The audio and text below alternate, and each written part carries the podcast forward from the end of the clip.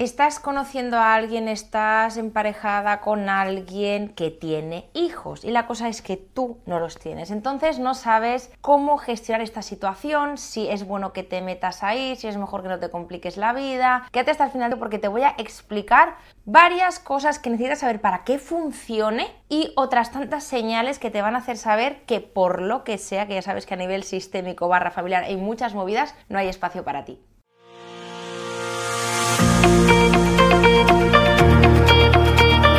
Encuentra inspiración para irradiar la autoestima y autenticidad que necesitas para traer las relaciones que mereces. Estás escuchando el podcast del programa Mía, soy Sandra y ayudo a mujeres atrapadas en relaciones que les restan a ganar en seguridad y a empoderarse para sentirse por fin dueñas de su vida. Me encantará compartir contigo lo que a mí más me ha ayudado.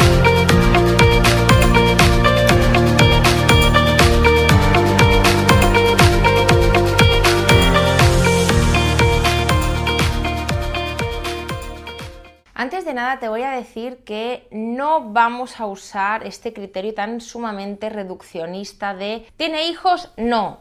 ¿No tiene hijos? Sí. Vamos a ver, las personas no se pueden juzgar por algo sin profundizar y para eso estoy grabando esto, porque quiero que vayamos un poquito al fondo de la cuestión y que nos demos cuenta de si realmente esa persona que tiene hijos tiene un espacio privilegiado para una posible pareja que entre en su vida o no. Esto es como, por ejemplo, las personas que dicen, ay, vale, ya lleva dos años sin pareja, lo ha dejado hace dos años con su expareja, ¿eso quiere decir que está disponible? No, no podemos quedarnos con algo tan reduccionista, porque hay personas que a lo mejor hace cinco meses que lo han dejado con su expareja y ofrecen más disponibilidad emocional que una persona que lo ha dejado hace tres años. Quiero decirte que vamos a analizar un poquito y a profundizar en cómo es la energía y la disponibilidad de la persona con la que tú estás queriendo compartir. Dicho esto y para arrancar, vamos a partir de dos condiciones, que esto sí que te digo que es bastante básico y fundamental, que te plantees si es que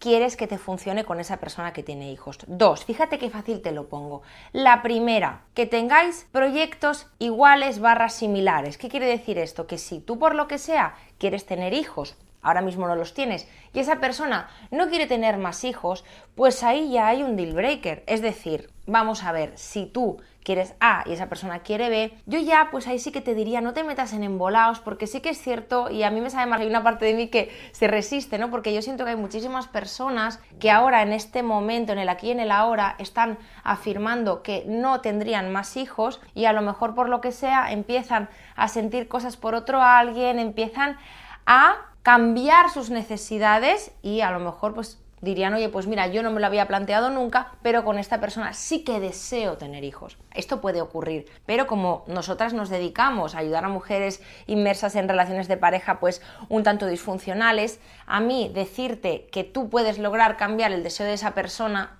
la verdad, pues va en contra de mí. Pero también te quiero explicar la otra parte, ¿no? Que, ostras, muchas veces yo misma lo he vivido esto, ¿no? De decir, no, yo ahora mismo no quiero esto. Oye, y encontrarme una persona que me ha hecho conectar con emociones, con necesidades, con sentimientos que me han hecho cambiar mi parecer. A priori te diré, mejor que te quedes con quien tenga una idea de lo que quieres similar a la misma que tú. Esta es la primera condición. La segunda condición, y es la más compleja y es en lo que quiero detenerme muy mucho a lo largo de lo que te voy a contar en estos próximos minutos, es que esa persona tenga disponibilidad emocional, que esa persona en su vida tenga un espacio en blanco al lado para una posible pareja.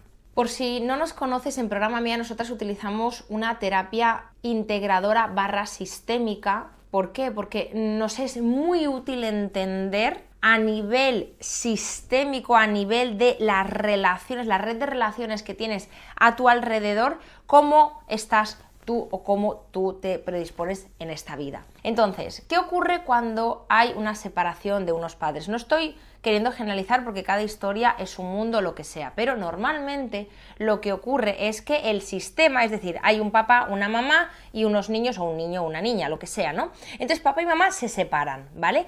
Cuando el sistema se separa, esto es para que entiendas un poquito más el mundo emocional que puede ser que esté viviendo la persona con la que estás empezando, tu pareja, lo que sea. Ese sistema que antes estaba unido, que era papá, mamá e hijos, ¿Qué ocurre? Que cuando hay una separación, el sistema, uff, se resiente. Entonces, ¿qué ocurre? Que en todos los sistemas del mundo, el de tu familia, el de la familia constituida, el, todos los sistemas del mundo, lo que tienden es a que no se mueva nada. Esto el sistema lo hace para sobrevivir, para sostener cualquier situación de conflicto, cualquier cambio. ¿Sí? Entonces, cuando papá y mamá se separan, el sistema que dice, ay, no, no, no, no, no, no, no nos movamos, vamos a intentar arreglarnos o reajustarnos para que el golpe sea lo menos doloroso posible. ¿Qué ocurre entonces cuando hay una separación de esa pareja? Que puede ser y es probable o posible que los hijos hagan un movimiento extraño. Es decir, puede ser que haya, por ejemplo, la posibilidad de que uno de los hijos se coloque en la posición de pareja, de ese papá o de esa mamá separados.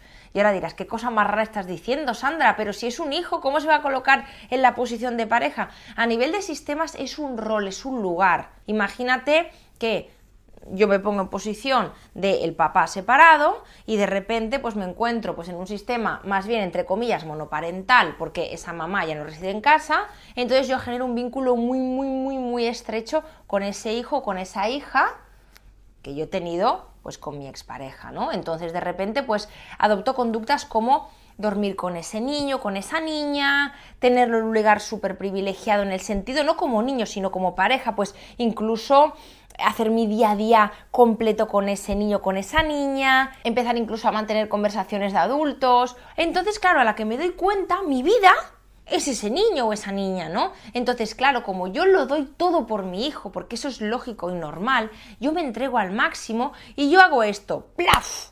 como una pasta compacta para mantenernos unidos, porque evidentemente ha habido un cambio, hay una persona del sistema que por lo que sea, pues se ha movido de lugar, que en este caso es la mamá, entonces yo pues me acoplo muy mucho con ese niño. ¿Qué ocurre? Que entonces pues yo a lo mejor estoy durmiendo con ese niño y claro, de repente pues a mí me empieza a entrar una necesidad y es de encontrar pareja, ostras, tengo ganas de compartir, tengo ganas de estar con alguien adulto. ¿Qué pasa entonces? Que yo me encuentro como papá con una contradicción, digo, vamos a ver, si yo me he estado no sé cuánto tiempo con este niño, con esta niña, en un rol erróneo, incluso estaba durmiendo con este niño, con esta niña, ¿cómo ahora cojo y le digo, oye, mira, vete de aquí que entre una pareja? Entonces, claro, ¿el problema es de la pareja que llega? No, el problema es que el sistema ya estaba un poquito como tocado, ¿vale? Y como te digo, esto se hace con la mejor de las intenciones para que el sistema aguante vivo. Te estoy hablando en términos un poquito psicológicos para que me entiendas, para que veas que normalmente no se puede evaluar a alguien porque tenga o no tenga hijos. Hay papás que por lo que sea se han separado y los hijos están delante de él, no están al lado. Al lado de papá y de mamá tiene que estar otro adulto, una posible pareja o un hueco en blanco y no pasa absolutamente nada. El orden natural del sistema familiar que funciona y que es adaptativo es que los hijos estén delante de los papás y que el papá vea la nuca de los niños y aquí al lado haya un espacio en blanco, en blanco o con una posible pareja. Cuando esto ocurre no hay interferencias, porque entonces el padre no tiene que sacrificar nada. Tú imagínate, si yo he colocado a mi hijo, a mi hija, a mi lado, ocupando un rol de pareja, durmiendo con él, haciéndolo todo con él, con una simbiosis impresionante, luego, ¿cómo narices voy a dejar yo entrar a una pareja? Es que no hay espacio para esa pareja. Entonces, cuando entra la pareja, que en este caso eres tú que estás viendo este vídeo, notas señales que te van a hacer saber que no hay espacio para ti en ese sistema, que hay como una especie como de rivalidad entre tú y los hijos. Es como si de repente te, te sintieras como reclamando un espacio que dices, vamos a ver, pero si soy una adulta. Entonces incluso hay argumentos del tipo, pero no ves que tú eres la adulta, ¿cómo vas a no comprender a un padre que está cuidando y muy bien de su hijo, de su hija. Cuidado con esto porque cuando tú notas mucha falta de espacio, muy poca naturalidad, notas como incluso como una dificultad de esa potencial pareja o tu pareja de integrar lo que es su rol de padre con su rol de pareja, es como si no fueran compatibles. Tú vas a notar como, ostras, parece como que yo sea como un secreto, como algo prohibido o como que yo no tenga cabida cuando esto ocurre es sistémicamente hablando porque el espacio de pareja, vamos a decir, ya está ocupado disfuncionalmente, a lo mejor por ese niño o por esa niña. Entonces, ¿qué ocurre? Que tú te vas a encontrar a lo mejor con la sensación de que no hay espacio para ti, de que su prioridad es el hijo. Y ojo con esto, porque evidentemente un padre, una madre, como Dios manda, tiene que poner a su hijo en prioridad, tiene que ponerlo en un lugar privilegiado. Lo que no tiene sentido es que tú estés luchando contra la descendencia de tu pareja, porque no puedes luchar por dos lugares distintos. Cuando tú tienes la sensación de que estás luchando y diciendo, eh, mírame, yo también soy importante, ofréceme un espacio privilegiado más allá de tu hijo, esto no tiene sentido, porque estamos hablando de que sistémicamente lo natural es que al lado de ese hombre haya un espacio en blanco, que en este caso sería el que tendrías que ocupar tú, y delante de él estarían el espacio de los hijos. Y si tuvierais otro hijo vosotros dos, volverían a estar delante vuestro. Entonces, cuando esto no ocurre, es cuando empieza la mandanga, los problemas y todo el pifostio hablando mal que ocurren en las familias. Y ahora tú te preguntarás, ¿y por qué carajo este padre ha colocado a su hijo o a su hija tan a su lado, tan pegado en un lugar de eh, que a lo mejor debería ocupar un adulto o de una posible pareja? Porque hay unos límites tan pegamento. ¿Por qué ha pasado esto? Si a lo mejor antes no era así, era una cosa más equitativa y el niño sí que estaba delante y su pareja estaba al lado. Pues muy fácil. Normalmente esto ocurre para hipercompensar lo que ha ocurrido, ¿no? Queremos ofrecerle tanto al niño, esto pasa, a lo mejor ha pasado en tu familia de origen. Ojo, ojo, porque en nuestra terapia trabajamos esto y luego te contaré un poquito más. A lo mejor ese papá ha querido hipercompensar todo lo que a ese niño o a esa niña, en teoría, entre comillas, le está faltando por el hecho de no tener a un papá o una mamá juntos, ¿no? Entonces, como le quiere ofrecer tanto, como es tanto el amor que le quiere dar, se equivoca en la manera de colocarlo. Entonces hay también mucha culpa. Ostras, yo quiero que mi hijo o mi hija esté lo mejor posible, quiero que esté súper atendido, quiero que se sienta parte, entonces lo coloco a mi lado en vez de colocarle delante de mí.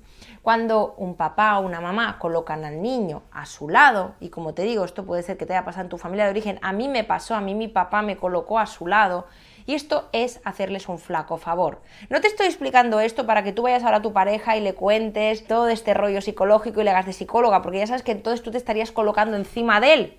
No, tú te tienes que colocar a su lado.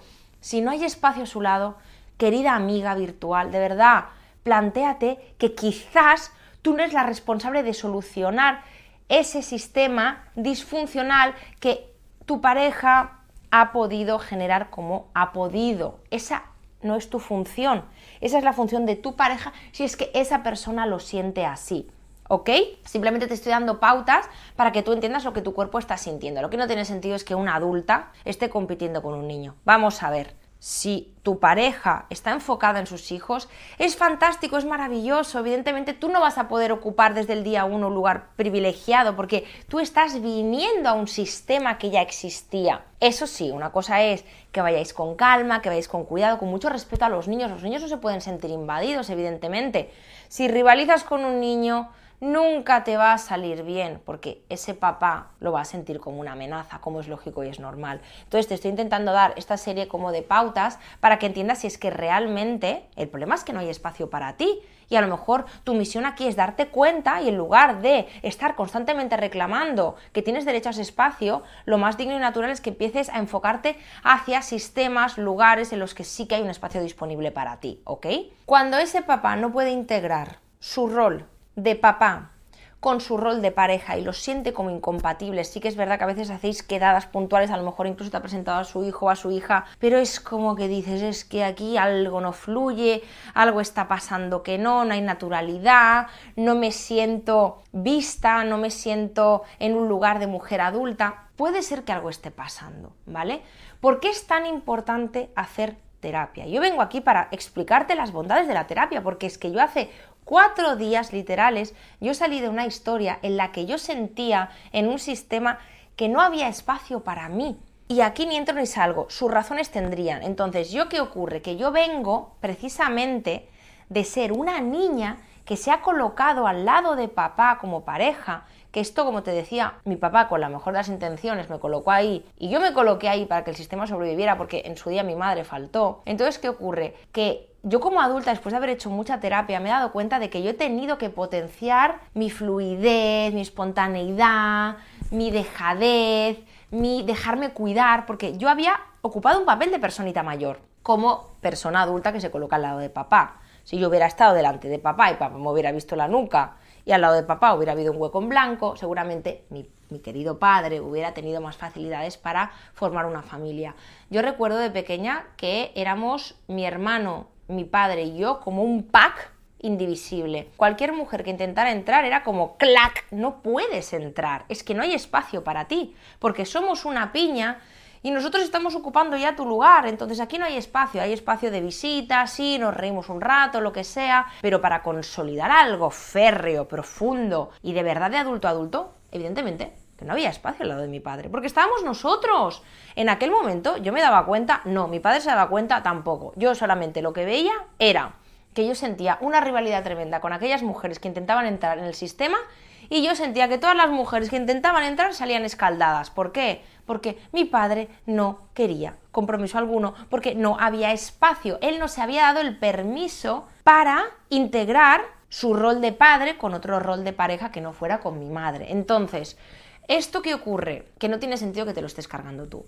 Yo cuando estuve viviendo esta relación que te comento, que yo me tuve que ir, con todo el amor del mundo me tuve que ir, yo sentía que mi historia del pasado la historia que yo viví con mi familia de origen, mi padre, mi hermano y yo misma, se estaba repitiendo, pero en este caso yo no era la niña, sino que era la mujer a la que no le dejábamos espacio. ¿Qué ocurre? Que gracias a Dios, gracias a reconocer toda mi historia, todo lo disfuncional de mi sistema, yo pude entender y sentir que aquello que me estaba pasando a mí, yo sentía una frialdad cuando mi expareja estaba con su niña, sentía como un secretismo, sentía como una falta de fluidez, luego sentía muchísimo amor cuando estábamos los dos juntos, pero sentía como que no se podía integrar su faceta de padre y su faceta de pareja, era como wow, es imposible abarcar las dos cosas, ¿no? Claro, ¿qué ocurre? Normalmente tú te enganchas a estas cosas. Sí, sí, han ocurrido dos de los temas que te voy a comentar ahora.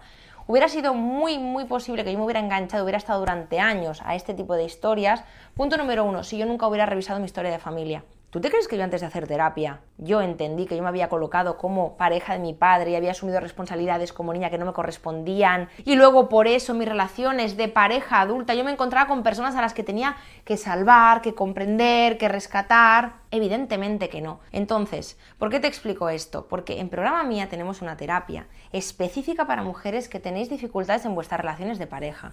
Cuando no es porque tiene hijos es porque no está disponible. Cuando no está disponible es porque el que es buen tío no me atrae. Cuando no es esto es que no me gusta nadie, que no me enamoro de nadie. Sea lo que sea, todo lo que tú estás fabricando, entre comillas, hoy tiene que ver con la historia de familia que tú has vivido. Si tú no haces un repaso a tu historia de vida, es muy complicado que tú desbloquees aquel personaje o aquellos roles disfuncionales que tú has ocupado que no son tuyos y tú los vas a ir reproduciendo en tu vida adulta.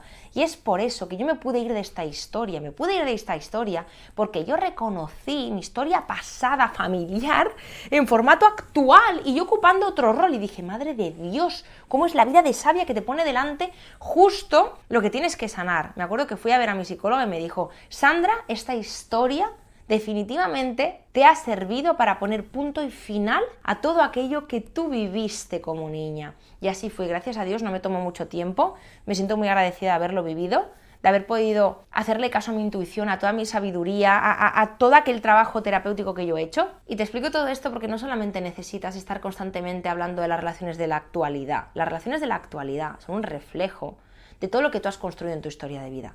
Y por eso quiero dejarte información de nuestra terapia, por si te interesa, por si te vibra lo que te estoy diciendo, por si realmente quieres trabajar a fondo con tu rol, con tu historia de familia, con todas aquellas herencias familiares que no te corresponden y que estás volcando en tus historias actuales. Vas a ver en la descripción un link con nuestra página web, con toda la info de nuestra terapia que dura cuatro meses.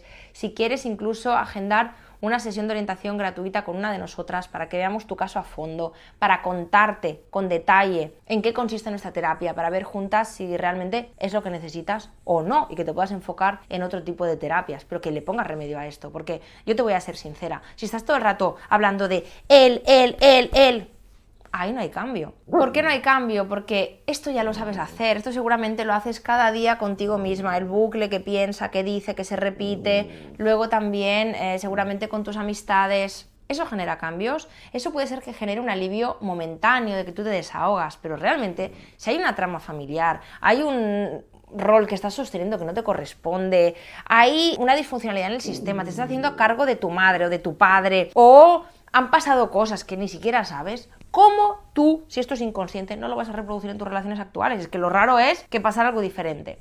Y luego, por otro lado, ¿cuándo puede ser que tú te enganches a este tipo de relaciones en las que no hay espacio para ti? Esto porque te estoy hablando de que tiene hijos, pero hay muchas personas que no tienen hijos y tampoco te van a ofrecer un espacio privilegiado. Si tú en tu historia te has pasado media vida intentando decir a los demás, ¡Ey, ey, miradme, yo soy importante de verdad! Esforzándote para que te dieran un espacio, para que te vieran, ¿cómo no? ¿Cómo no vas a caer en historias de personas que a día de hoy no te están dando un espacio privilegiado en sus vidas? Estás reproduciendo lo que aquella niña fue estás reproduciendo lo que en aquel momento de tu vida aquella niña le sirvió, aunque fuera disfuncional. Te digo que le sirvió entre comillas, porque en aquel momento es donde encontró alivio. ¿Vale? Yo, por ejemplo, como niña, yo encontré alivio ante la pérdida de mi madre colocándome como persona adulta al lado de mi padre y haciendo un megapack. ¿Eso me ha favorecido mis relaciones actuales? Evidentemente que no.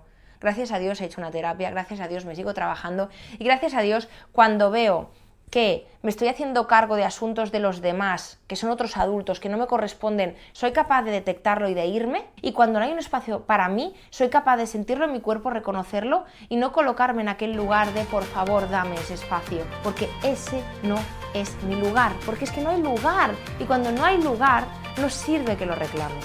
Es muy fácil de decir, más complicado de conseguir, y por eso hacen falta cambios emocionales. Lo dicho, espero que todo lo que te he contado te haya servido mucho Espero que lo hayas comprendido, espero haberme explicado, porque es un, contenido un poquito más profundo y más sistémico del habitual, pero así también vas conociendo un poquito más sobre lo que hacemos aquí dentro. Te mando un besote. Hasta aquí el episodio de hoy. Si te ha gustado este podcast, compártelo, puede que a alguien le venga bien. Y si quieres estar al día de todo mi contenido, sígueme en el Instagram de Programa Mía y te veo en el siguiente episodio con más amor propio y empoderamiento para ti.